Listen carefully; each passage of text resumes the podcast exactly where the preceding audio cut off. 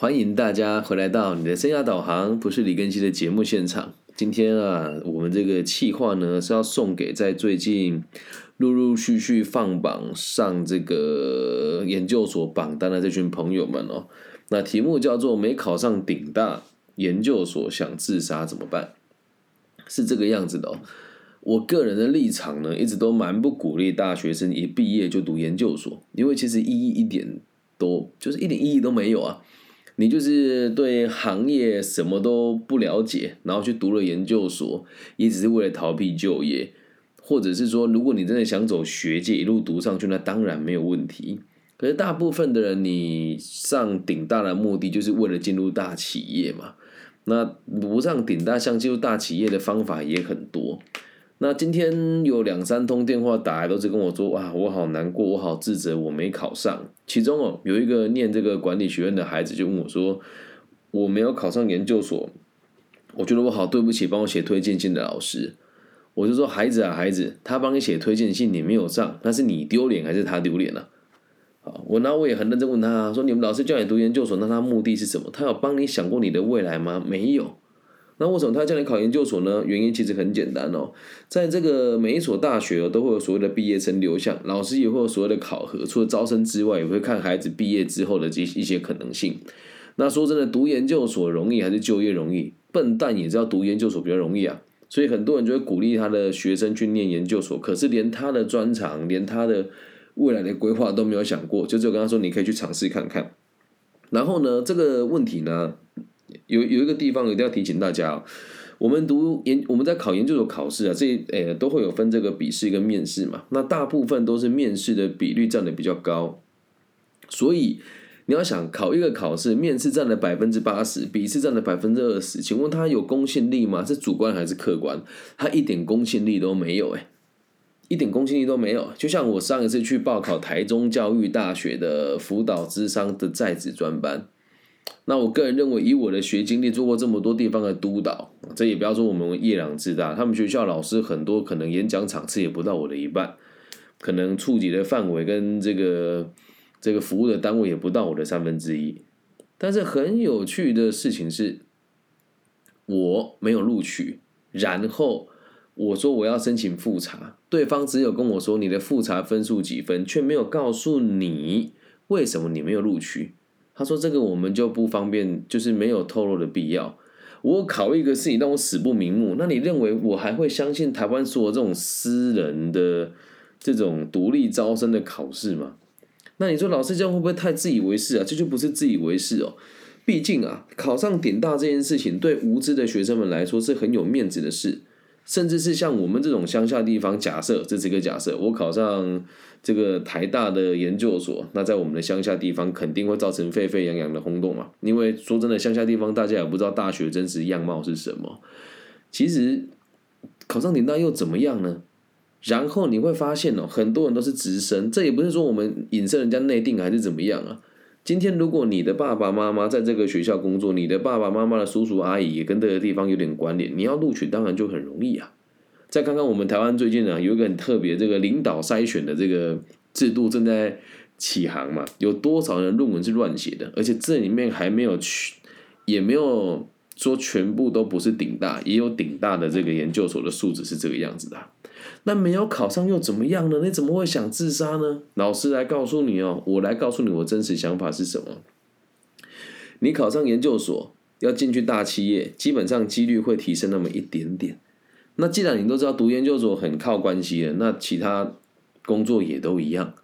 那你现在说没有考上想自杀，原因只有一个，不是说什么你努力付出不甘愿，没有。一定是因为你旁边有个人考上了，然后他态度很嚣张、很跋扈。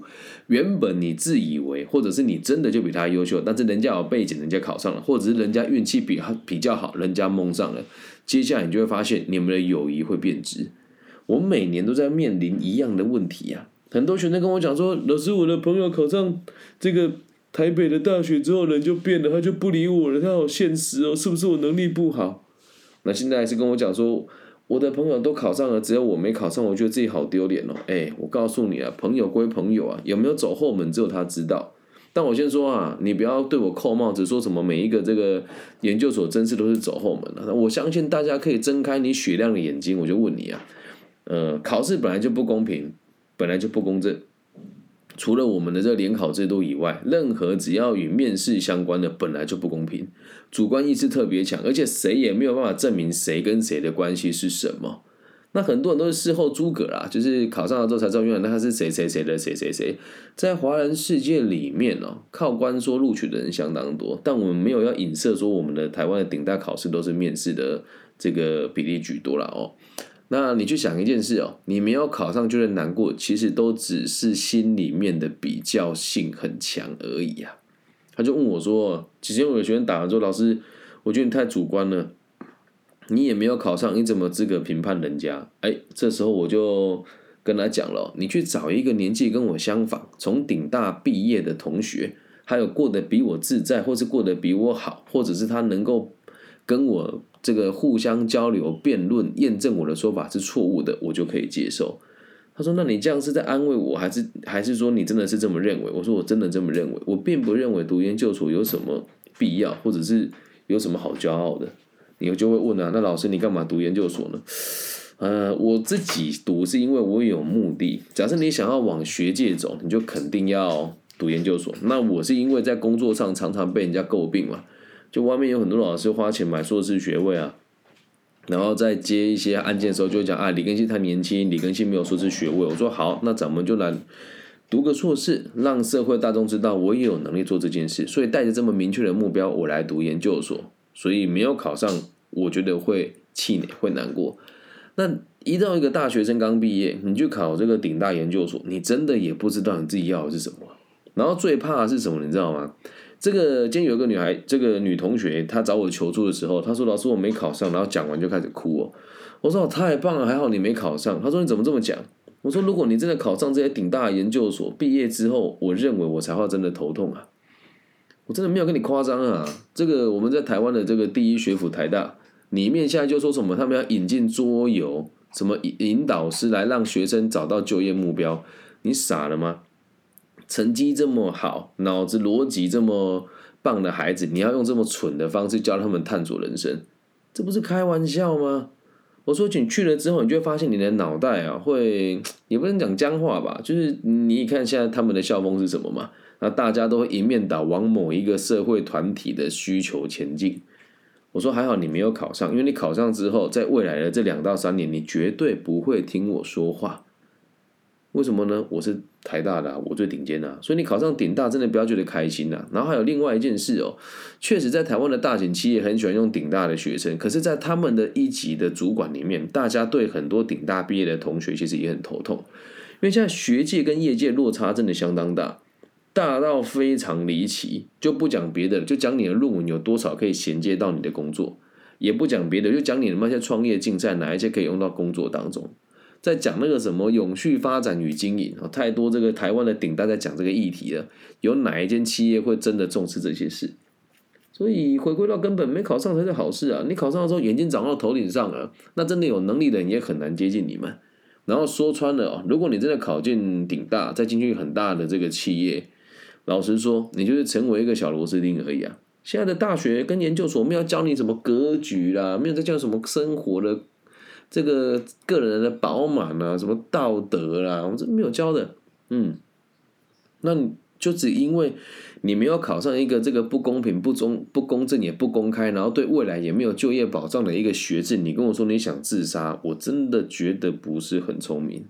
然后考上的同学，你也不用太得意啊，不要去跟别人炫耀说什么，哎，你怎么样？我之前遇过同学就这样啊，我就那时候我们都读会计系嘛。然后我一个朋友是其他，也不能像朋友吧，就是一个女伴的男朋友的一个女伴男朋友，然后一样读会计系啊，然后他就考上了这个某一间国这个分数比较好的研究所，然后以前我们都会互相比较嘛，他就跟我讲说，哎，哎你没有考上研究所，然后还就是高高在上说，那你以后怎么办？然后那时候我真的也蛮倒霉的，我退伍之后回来啊。去卖了冰淇淋，就被这个人羞辱过啊！但我真的很庆幸，我还好当初没有跟他一起去，没有因为我有录取其他的研究所，但我没有去念啊。如果我去念的，可能我的路径完全不一样。你就记得，读了研究所之后，你的路径会变得比较专一，然后你的想法也会再被某个专业固化下来，所以没有什么好跟不好。那我自己身边读研究所的人，通常发展比较好的，也就真的。我说我的真心话啊，大家不要觉得自以为是哦，就是我的真心话，就我的想法。反正做节目我们也没有盈利嘛，就只是讲一些我的心里的话，跟大家分享我真实的论点跟逻辑哦。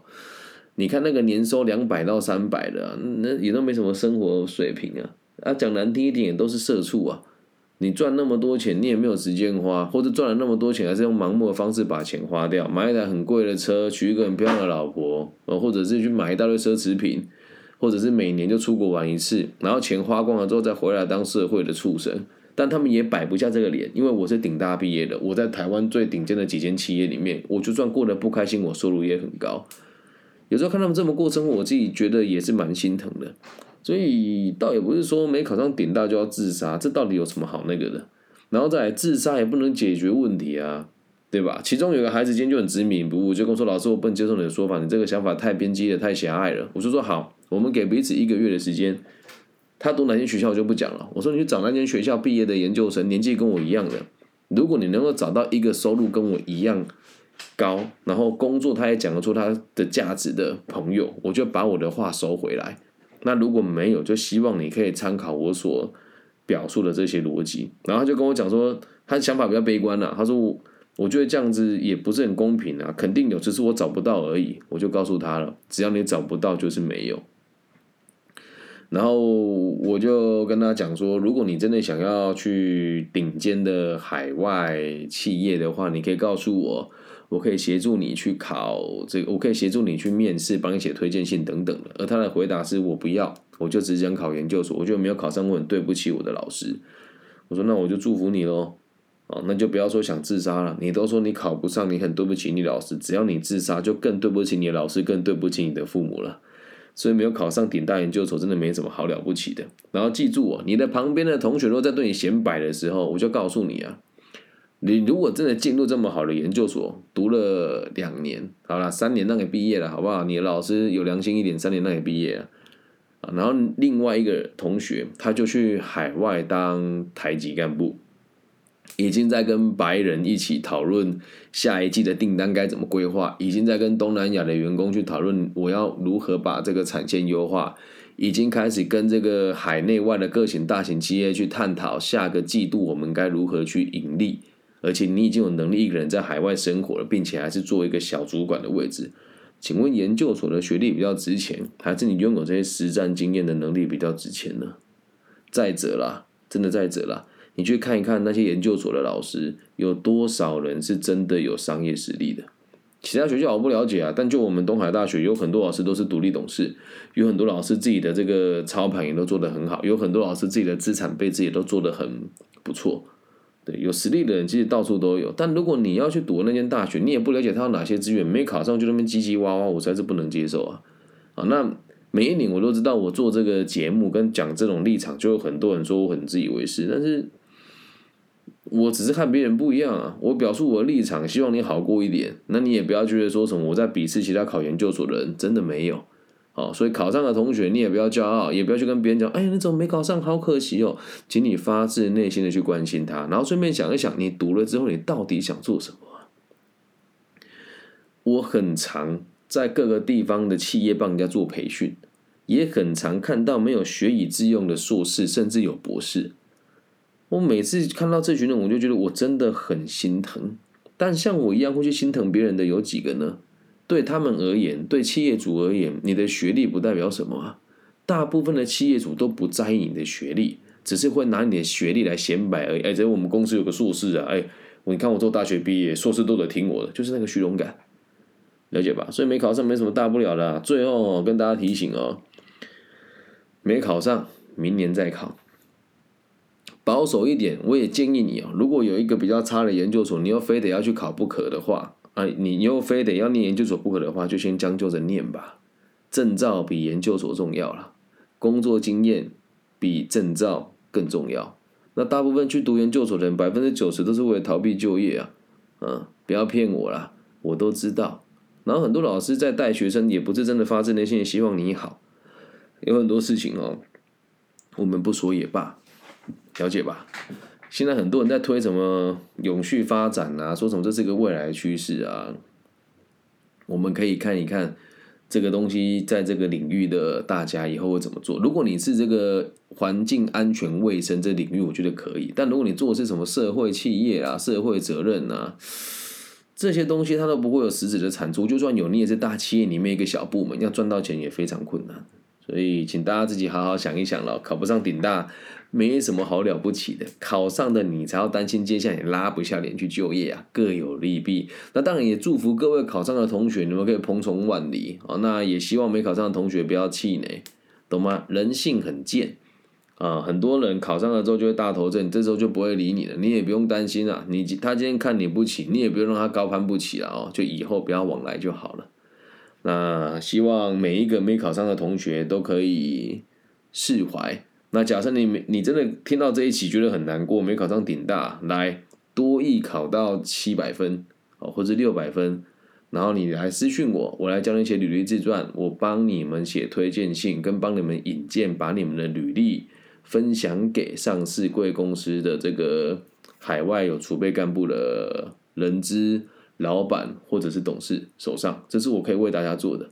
好，那如果做到这一步，还是有人要说什么我们看不起研究生，没有，我只能告诉你，我只欣赏有能力的人，我欣赏善良的人。至于考上了，你如果在对别人显摆，你跟我说：“哎，老师，我们考上了。”我我很否定你的说法，也欢迎你用本名来跟我讨论。